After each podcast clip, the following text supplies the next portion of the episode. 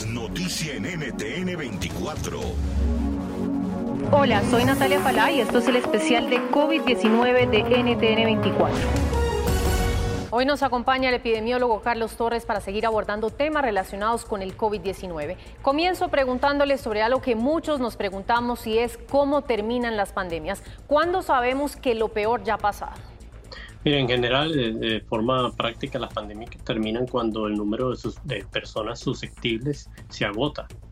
Em, eh, y ese número de susceptibles se agota básicamente por dos mecanismos fundamentalmente. Uno es porque se han infectado suficiente cantidad de, personas y entonces prácticamente toda la población, un número significativo de la población, eso va a depender de cada, de cada microorganismo infectante, pero un número significativo de la población está infectada y por lo tanto la, la, epidemia no puede seguir, se agota. Y la segunda mecanismo es el mecanismo de, de vacunación. Este, serían las dos formas fundamentalmente como una pandemia o como una epidemia en general se agota. Doctor Torres, según el director del Laboratorio de Microbiología y Virología del Hospital San Rafael de Milán, Máximo Clementi, el SARS se estaría debilitando con el paso del tiempo. No es la primera vez que oímos esta teoría de que el virus de alguna manera está envejeciendo o perdiendo potencia. A su juicio, ¿qué significa esto y qué tan cierto es?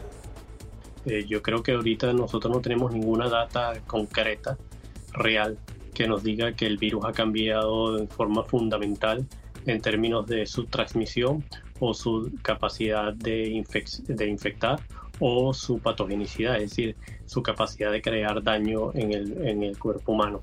Entonces, eh, eh, los virus sí pueden mutar, pero hasta ahora este virus no ha mostrado ninguna mutación que sea fundamental en cambiar ninguna de esta información y eh, no he visto ninguna data que apoye lo que el doctor está planteando de que el virus está envejeciendo, que el virus está haciendo menos agresivo y más tranquilo. Eh, no creo que no creo que haya ninguna data ahorita que apoye esa impresión clínica del doctor.